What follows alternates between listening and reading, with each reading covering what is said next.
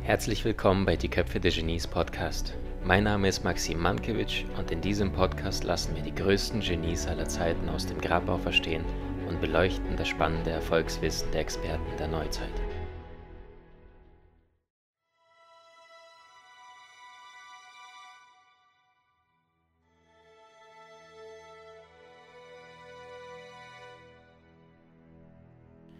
Am Morgen des 15. April 1865 liegt Abraham Lincoln sterbend im Bett eines billigen Gasthauses, nachdem er angeschossen wurde.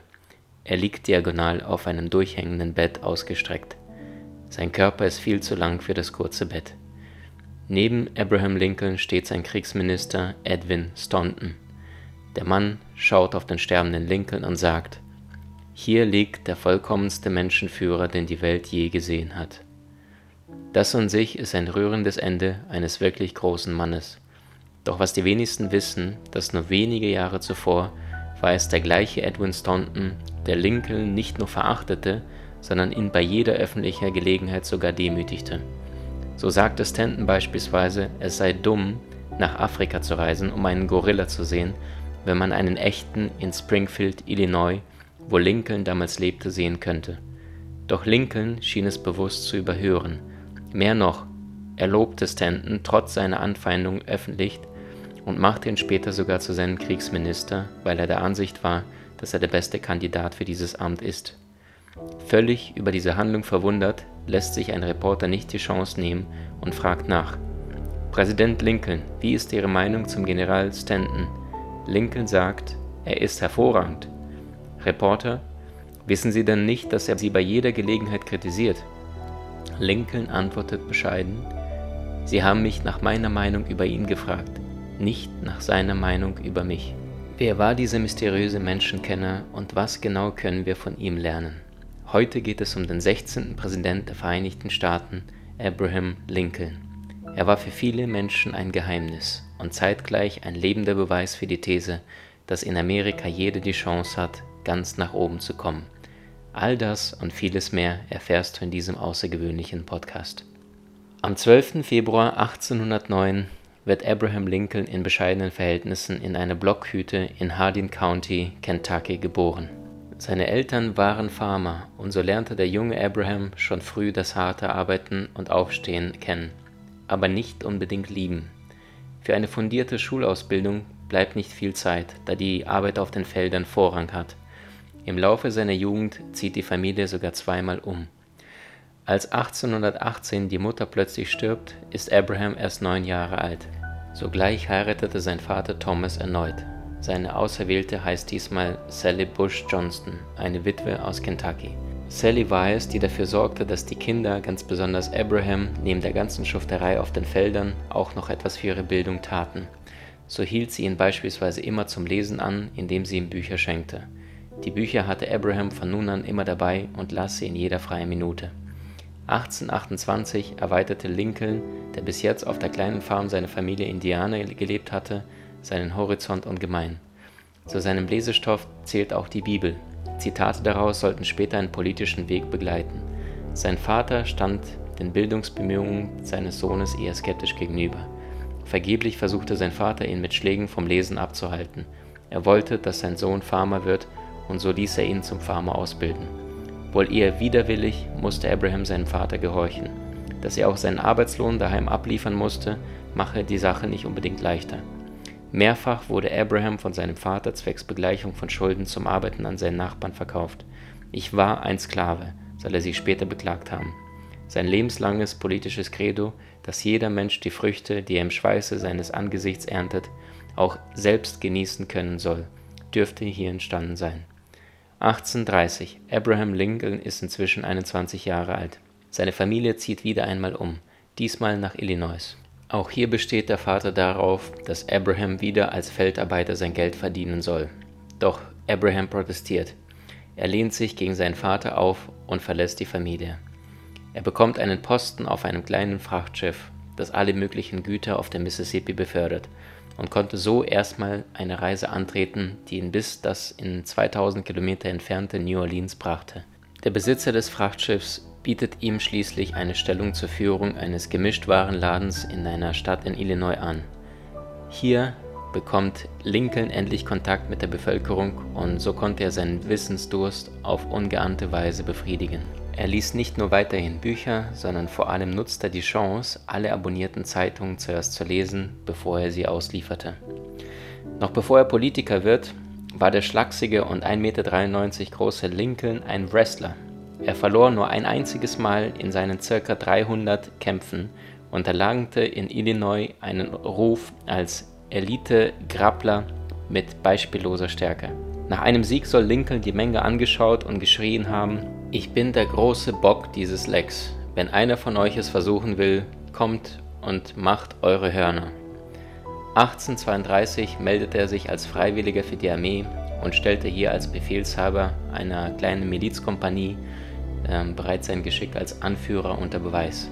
Für eine kurze Zeit war Lincoln sogar Barkeeper im Jahr 1833 schloss er sich mit einem Freund namens William Barry zusammen, um in Illinois eine Filiale mit dem Namen Barry und Lincoln zu eröffnen. Das Geschäft geriet bald allerdings in Stocken und machte nur Schulden. Warum? Barry war ein Alkoholiker und hatte die doofe Angewohnheit, auch bei der Arbeit zu trinken. Darauf beschließt Lincoln, das Geschäft zu verkaufen und überschreibt seinen Anteil an Barry und beginnt mit der Juristerei. Abraham Lincoln wurde ein Meister der Selbstbildung und schaffte es als Autodidakt durch Fachliteratur in nur 18 Monaten Schulbesuch zu einem guten und gefragten Rechtsanwalt aufzusteigen. Er setzte sein Selbststudium fort, in einem Debattierclub kam er erstmals mit politischen Themen in Berührung. Lincoln hatte ein außerordentliches Redetalent und in diesem Club konnte er es unter Beweis stellen. Seine Zuhörer waren gefesselt von seinen Reden und Ansichten und ermutigten ihn auch, sich für ein öffentliches Amt zur Verfügung zu stellen. 1837 schließlich wurde Abraham Lincoln als Anwalt in Illinois zugelassen. Er wurde sogar ein hervorragender Anwalt und in dieser Eigenschaft als Anwalt hat er eine Fähigkeit entwickelt, die wenig Leute in der politischen Klasse haben, nämlich zuhören zu können, um die andere Seite immer zu sehen. Und das war für ihn als politische Erfahrung sehr wichtig, auch immer die andere Seite mit zu berücksichtigen. Auch hier half ihm seine Redegewandtheit schnell Karriere zu machen. Lincoln verfolgte den politischen Streit und schaltete sich in Diskussionen ein. Seiner christlichen und demokratischen Auffassung folgend er in der Sklavenhaltung einen Verstoß gegen die Menschlichkeit und gegen das bürgerrechtliche Freiheitsprinzip eines modernen Staates.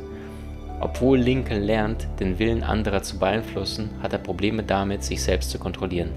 Seine Emotionen bekommt er nur schwer in den Griff. Er leidet unter Depressionen. Seine Vergangenheit holt ihn ein und verfolgt ihn. Denn seine Mutter starb an einer Milchvergiftung, sein Bruder starb bereits im Kindesalter, seine Schwester starb bei der Geburt ihres Kindes und seine große Liebe Anna Rutledge starb ebenfalls. Zwischen 1830 und 1834 hatte Anna, welche bereits verlobt war, auch Lincoln ihr Versprechen gegeben. Doch die junge Frau ist unglücklich und leidet unter dieser Konstellation. Kein Mensch hat jemals erfahren, ob sie ihre Qualen einem von ihren beiden Verlobten mitgeteilt hatte. Kurze Zeit später wird die junge Frau krank und stirbt an Typhus im Alter von 22. Seitdem hatte Lincoln nie wieder einen Brief an eine Dame mit dem stehenden Kürzel Your Affectionate Friend gesendet. Diese und ähnliche Erfahrungen machten ihn anfällig für Depressionen.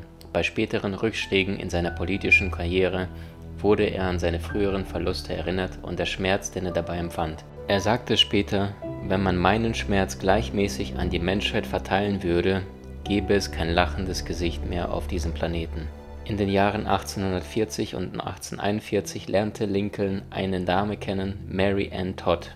Ihre Eltern, wohlhabende Plantagenbesitzer, sind allerdings gegen die Liaison mit dem aus den ärmlichen Verhältnissen stammenden Lincoln. Aber der Wille der Tochter war stärker und so treten Abraham und Mary am 4.11.1842 vor dem Traualtar. Sie bekamen vier Söhne, von denen zwei noch im Kindesalter starben und einer nur 18 Jahre alt wurde. Im Jahr 1846 wurde Lincoln zum Kongressabgeordneten gewählt und zog nach Washington. Er las wie besessen, vom liberalen britischen Ökonomen bis Shakespeare. Er war begeistert von neuen Technologien, tüftelte selbst an Maschinen und erhielt 1849 ein Patent. Damit ist er der einzige Präsident der Geschichte der USA, der ein Patent besaß. 1854 war schließlich der Wendepunkt für Lincoln. Der Kansas-Nebraska Act ermöglichte Sklaverei in großen Teilen Westens der USA. Lincoln selbst hat die Sklaverei immer gehasst, aber jetzt sah er sie erstmal in einer aggressiven, expansiven Form. So hielt er eine aufsehenerregende Rede immer wieder gegen die Sklaverei. Dieses Appell leitete seine steile Karriere in der Republikanischen Partei ein. In den späten 1850er Jahren trat Lincoln häufig bei öffentlichen Debatten auf und wurde landesweit bekannt. Er erklärte in seinen Reden, er strebe danach, alle Sklaven zu befreien und sie zurück nach Liberia zu schicken. Es folgten angespannte und turbulente Zeiten. Die Debatte nach der Sklaverei gerät immer mehr in Aufruhr und immer mehr Menschen beschäftigen sich unfreiwillig damit. Also beschließt Lincoln eine Rede zu halten, die anwesende Reporter derart faszinierte, dass sie alle ihre Bleistiften ablegten und keine Notizen mehr machten. Aufgrund dessen, weil es keine Aufzeichnung über diese Rede gibt und der Inhalt nur erraten werden kann, wird diese Rede von Lincoln auch als die verlorene Rede aus dem Jahr 1856 in Bloomington, Illinois bezeichnet.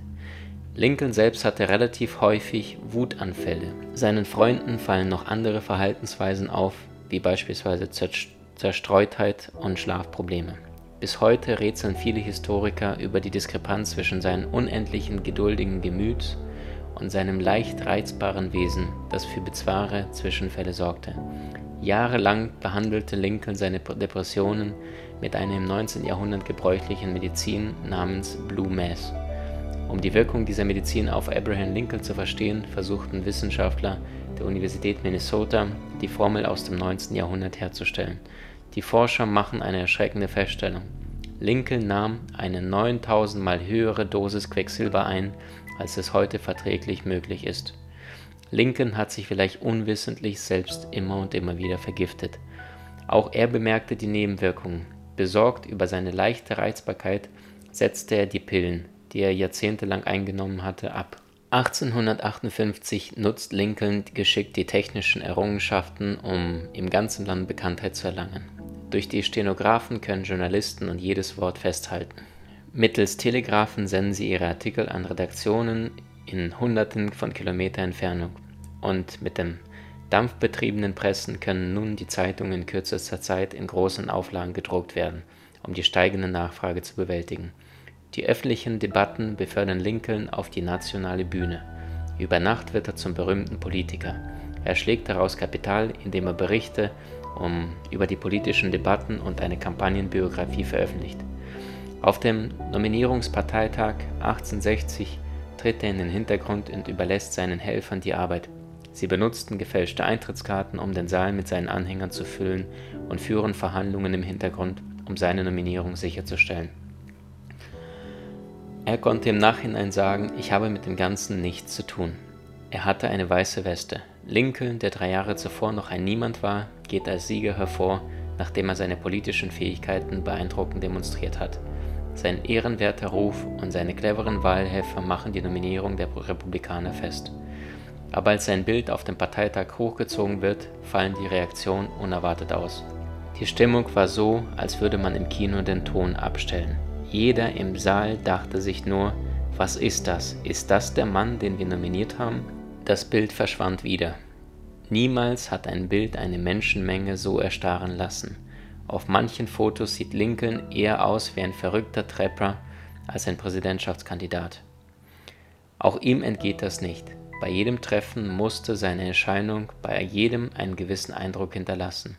Er wirkt unbeholfen, hart und rau. Von so einem konnte man nicht viel erwarten. Er musste aus der Provinz kommen.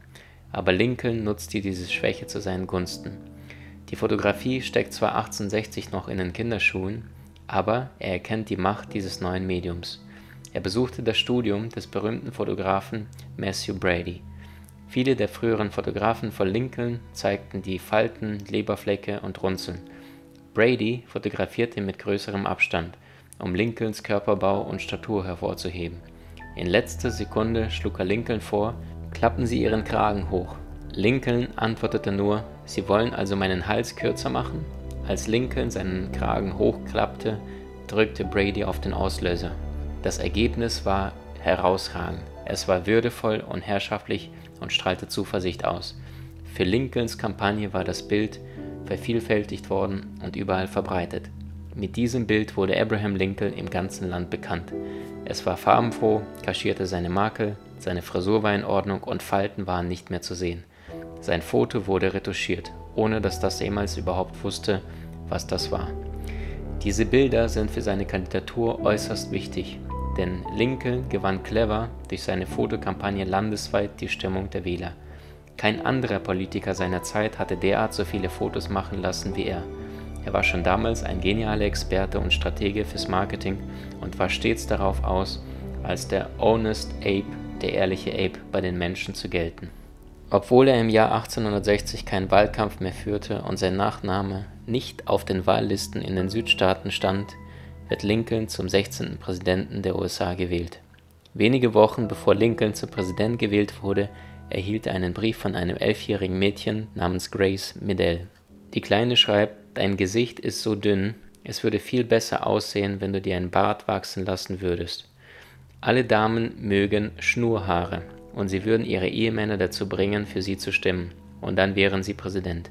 Innerhalb eines Monats wurde Lincoln zum Präsidenten gewählt, und er wurde mit dem vollen Bart gesehen, für den er bei seiner Amtseinkündigung bekannt wurde.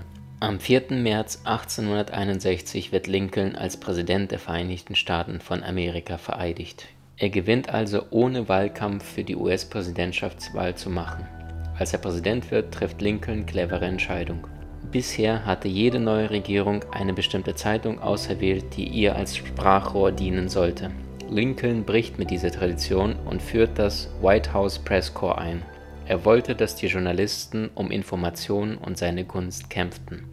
Später greift Lincoln zu noch drastischeren Mitteln, um die Presse zu kontrollieren. Als die Herausgeber aus dem Norden unvorteilhafte Reportagen über den Krieg abdrucken lassen, lässt er sie verhaften. Lincoln weiß, dass das illegal ist, aber er argumentierte, dass ungewöhnliche Zeiten ungewöhnliche Maßnahmen erfordern.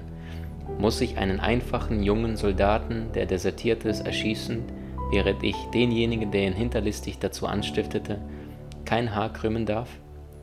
Lincoln greift jedoch nur sehr selten zu derart drastischen Mitteln. Meist geht er sehr feinfühlig vor. Er ist der Meister der subtilen Beeinflussung anderer Politiker und das ist sein Vorteil, denn von ihnen wird er unterschätzt. Anstatt sie zu attackieren, entwaffnet er sie mit brillanter Technik. Er beruft sie in sein Kabinett. Eine blutige Amtsperiode beginnt. Mitte des 19. Jahrhunderts war das Land gespalten. Der Süden bestand aus der Sklavenhaltung, im Norden lehnten die Menschen diese aus religiösen und politischen Gründen ab. Lincolns Vorgänger hatten nach einem Kompromiss mit dem Süden gesucht. Lincoln selbst war zu keinen Zugeständnissen allerdings bereit. Dabei sorgte er sich für weniger um die Sklaven als um die USA. Die Vereinigten Staaten waren ihm nur denkbar als demokratisches Gemeinwesen, in dem alle Menschen wirklich frei sind. So blieb aus seiner Sicht allein die Wahl zwischen Teilung oder Krieg. Bis zum Anfang des 19. Jahrhunderts wurden insgesamt 600.000 Afrikaner nach Nordamerika gebracht und dort verkauft. Obwohl der Sklavenhandel 1808 international verboten wurde, stieg die Zahl der Sklaven durch eine hohe Reproduktionsrate unaufhaltsam an und erreichte am Vorabend des Bürgerkriegs 4 Millionen. Durch die im Süden der USA hochentwickelte Plantagenwirtschaft, Tabak, Reis und Zucker bot sich hier natürlich die Sklavenwirtschaft als Lösung besonders an Zudem wurde mit der Erfindung einer neuartigen Baumwollentkernungsmaschine der Anbau von Baumwolle zur äußerst lukrativen Produktionsmethode. Cotton is King hieß es damals. Seit 1850 produzierten die Südstaaten allein etwa 75 Prozent der gesamten Baumwolle in der ganzen Welt. Die Südstaaten erklärten nach Lincolns Ernennung nach und nach ihre Unabhängigkeit der Bürgerkrieg begann im April 1861 mit dem Angriff von Truppen der Südstaaten auf eine Festung in South Carolina. Der frisch vereidigte Präsident Lincoln mobilisierte die Armee. Die Soldaten der Südstaaten eilten zunächst von Sieg zu Sieg, doch Lincoln blieb hart. Er werde das Spiel nicht aufgeben, bevor er nicht alle seine Karten gespielt habe. Ein Krieg, der anfangs von beiden Seiten fatal unterschätzt wurde, auch von Lincoln. Beide Seiten dachten, der Krieg würde schnell enden. Lincoln bat nur um 75.000 Soldaten für die Dauer von drei Monaten. Vor Kriegsbeginn hatte die US-Armee 16.000 Soldaten. Vier Jahre später standen sich rund drei Millionen Soldaten gegenüber und zerfleischten sich in Schlachten, in denen Offiziere ihre Truppen nach napolitanischen Taktiken ausrichtend in das Schnellfeuer der modernen Waffen schickten. Lincoln errichtete 1861 die früheste US-Version einer Luftwaffe, die Union Army of Balloon Corps, die mit Heißluftballons Luftaufklärungsaktivitäten bei dem eigenen Feind durchführte. Als Privatmann war Lincoln ein friedliebender Mensch. Als Kind pflegte er aus dem Nest gefallene Küken und rettete Schildkröten vor den Quälereien anderer Kinder. Als Politiker allerdings nahm er hingegen jeden Bürgerkrieg in Kauf, in dem mehrere Amerikaner starben. Doch wollte Lincoln wirklich die Abschaffung der Sklaverei oder hatte er ganz andere Absichten? Es ist überliefert, dass er im Jahr 1862 einen offenen Brief an den bekannten Publizisten Horace Greeley geschrieben hat, der dann später in New York Times publiziert wurde. Darin sagt Lincoln, ihm geht es darum, die Union zu retten, also die Südstaaten zurückzuholen und die Rebellen zurückzuholen in die Union. Und wenn ihm das gelingen würde, ohne die Sklaven zu befreien, dann würde das auch um jeden Preis tun. Es ist zwar weniger bekannt, allerdings ein historisch nachgewiesener Fakt, dass Lincoln eben bis 1862 mehrfach Delegationen in den Süden geschickt hat und den Südstaaten angeboten hat, wenn sie bereit wären, die Waffen niederzulegen und in die Union zurückzukehren, dass sie dann die Sklaverei behalten könnten. Auch während des Krieges zeigte sich Lincoln bereits versöhnlich. Nach dem wichtigen Sieg der Nordstaaten in der Schlacht bei Gettysburg hält er eine kurze Rede mit einer gigantischen Wirkung. Die Gettysburg-Rede ist eine der berühmtesten amerikanischen Reden aller Zeiten. Präsident Lincoln hält sie im November 1863 während des amerikanischen Bürgerkriegs auf dem Schlachtfeld von Gettysburg. Die Rede dauert keine drei Minuten, enthält nur zehn Sätze und nur 273 Worte. Alle Kinder der USA lernen diese Rede in der Schule und jeder Amerikaner kann sie auswendig, als Symbol der Freiheit und der Demokratie ihres Vaterlandes. In dieser Rede würdigt Lincoln die Toten auf beiden Seiten und mahnt, dass ihr Opfer ein Auftrag an die Überlebenden sei, Gleichheit und Freiheit zu verteidigen. Das Land ist mittlerweile blutgetränkt in den Farben der Soldaten, blau und grau. Nach jahrelangen Kämpfen steht Lincoln enorm unter Druck, die schrecklichen Opfer und das Blutvergießen zu rechtfertigen. Gegner der Sklaverei fordern lautstark, dem Krieg ein moralisches Ziel zu geben. Aber Lincoln ist besorgt darüber, was die Befreiung der Sklaven für seine Armee bedeuten würde. Denn seine Generäle raten ihm davon ab. Sie erklärten ihm, dass weiße Männer nicht für die Befreiung von Schwarzen kämpfen würden. Lincoln ist also besorgt, seine Absichten zur Befreiung der Sklaven zu verkünden. Er gab stets vor, dass die Rückholaktion der Südstaaten in die Union im Vordergrund steht. Während er öffentlich erklärt, keine Gleichberechtigung anzustreben, formuliert er im Hintergrund bereits die Emanzipationserklärung der Sklaven. Über Nacht definiert Lincoln den Krieg neu. Auf einmal war es ein Krieg um die Menschenrechte. Und so ist es nun folgerichtig, dass am 22. September 1863 die Sklaverei endgültig verboten wird. Tags darauf kündigte Lincoln an, dass alle Schwarzen nun das Wahlrecht erhalten sollten. Mitten im amerikanischen Bürgerkrieg schuf Lincoln zudem Thanksgiving als Nationalfeiertag ein, in der Hoffnung, das Land zu vereinigen. Thanksgiving wird seitdem in den USA jährlich gefeiert. Zudem fühlte sich Lincoln sehr verbunden mit seinen Soldaten, die ebenfalls aus einfachen Verhältnissen kamen, und besuchte diese persönlich auf dem Schlachtfeld, um ihren für ihren Einsatz zu danken. Sein Engagement zahlt sich aber auch politisch aus. Das Land ist mittlerweile kriegsmüde und die Chance Lincolns, wiedergewählt zu werden, ist sehr gering. Überraschenderweise stimmen die Soldaten mehrheitlich für Lincoln. Die Soldaten wussten seine Bemühungen zu schätzen. Er war auf ihrer Seite, er war einer von ihnen. Wenn ihnen irgendetwas nicht passte, dann sagten sie so etwas wie wenn Vater Abraham das herausfindet, wird er es schon richten. Lincoln wird seinem väterlichen Image immer wieder gerecht. Auch körperlich verlangte der Krieg ihm einiges ab. In nur wenigen Monaten verliert er dramatisch an Gewicht. Er sieht jetzt aus wie einer, der das Leid und das Gemetzel des Krieges mit sich herumgetragen hat. Er sah aus wie eine lebende Leiche. Wenn der Krieg zu Ende ist, wie immer es auch ausgehen mag, werde ich nicht mehr lange leben. Die Blüte meines Lebens habe ich längst überschritten, schreibt Lincoln. Ende 1864 wird er als Präsident mit überwältigender Mehrheit wiedergewählt. Die Südstaaten kapitulieren, der Krieg ist endlich vorbei. Nach dem Sieg der Nordstaaten werden die abtrünnigen Südstaaten wieder in die Union eingegliedert. Die verlustreichste Auseinandersetzung in der Geschichte der Vereinigten Staaten kostet mindestens 620.000 Menschenleben. Der Norden verliert 360.000 Mann, der Süden 260.000. Etwa ein Drittel fällt im Kampf, der Rest stirbt an Krankheiten. Im April 1864 sah Lincoln seinen eigenen Tod voraus. Ein paar Tage vor dem Attentat an ihn äußerte er seiner Frau gegenüber ein paar Details von einem Traum, den er selbst erlebt hatte. Lincoln träumte, er wachte an seinem Bett und hörte Menschen schluchzen und weinen, doch er konnte niemanden entdecken. Ihn umgab ebenfalls ein Gefühl von Kälte und Stille. Er wanderte von Raum zu Raum, doch konnte er trotz der traurigen Laute keine Menschenseele entdecken. Er hörte nicht auf, von Zimmer zu Zimmer zu gehen, bis er schließlich in das Ortszimmer kam und dieses betrat. In dem Zimmer befand sich ein Totenbett, auf dem eine Leiche in festlicher Kleidung lag. Um das Bett standen Soldaten, die den Toten beschützten. Neben den Soldaten befanden sich weitere Menschen im Raum, die weinten und schluchzten. Das Gesicht der Leiche war bedeckt, und so fragte Lincoln die Menschen, wer ist es, der im Weißen Haus gestorben ist? Der Präsident, sagten diese. Er wurde bei einem Attentat getötet. Als die Menschenmasse dann anfing, noch lauter zu weinen und zu flehen, erwachte Lincoln schließlich aus seinem Traum.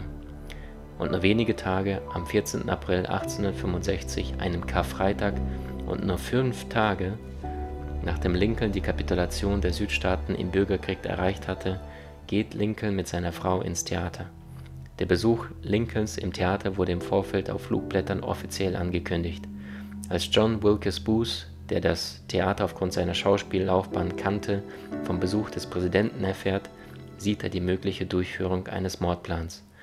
Nachdem Lincoln und seine Frau verspätet zur Vorstellung eingetroffen waren, nehmen sie in der Präsidentenloge oberhalb der Zuschauerränge Platz. Der Zugang zur Loge wird durch einen Leibwächter im Flur außerhalb des Saals bewacht. Kurz nach dem Eintreffen des Präsidenten verließ der Leibwächter jedoch seinen Posten, um selbst die Vorstellung zu sehen. Gegen 22 Uhr Ortszeit betrat John Wilkes Booth das Theater und näherte sich unbemerkt von hinten durch den unbewachten Eingang der Präsidentenloge Lincolns. Daraufhin feuerte Booth mit seiner einschüssigen Pistole den Präsidenten aus unmittelbarer Nähe in den Kopf. Doch der Schuss blieb ungehört im Gelächter des Publikums, das in diesem Moment über eine Pointe der Komödie lachte. So hatte es der Attentäter, gefeierter Schauspieler und fanatischer Anhänger der Südstaaten geplant, denn er kannte jede einzelne Zeile des Stücks auswendig. Lincoln, der noch am Leben war, sackte in seinem Stuhl zusammen.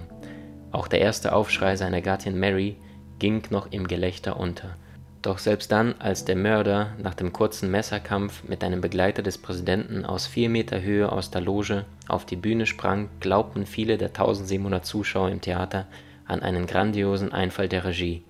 Bei dem Sprung in den Saal bricht sich jedoch Booth sein Bein. Hinkend und mit einem Messer in der Hand gelenkt es ihm, das Theater zu verlassen. Auf der Straße wartete bereits ein Komplize mit Pferden. Als der Attentäter entkam, lag Lincoln im Sterben das erstarrte Lächeln im Gesicht, wie sich einige Augenzeugen erinnerten. Zwei Ärzte eilten zur Loge. Der Militärchirurg entfernte ein Blutgerinnsel und Knochensplitter, was die Atmung des Präsidenten etwas stabilisierte. Die Wunde ist tödlich, erklärte der Arzt. Es ist unmöglich, das zu überleben. Der schwer verletzte Lincoln wurde kurz darauf in ein benachbartes Gebäude auf ein Bett gebracht. Drei Ärzte und einige Soldaten trugen den 1,93 Meter großen Mann hinaus auf die 15. Straße. Es fiel ein kalter Regen. Aufgrund des Kopfschusses bestand allerdings wenig Hoffnung, das Leben des Präsidenten zu retten. Um 7.22 Uhr am Morgen des 15. April im Jahr 1865 konnte bei Lincoln kein Puls mehr gemessen werden. Im Alter von nur 56 Jahren wird er für tot erklärt. Auf seinem Grabstein steht Now he belongs to the ages. Nun gehört er der Geschichte.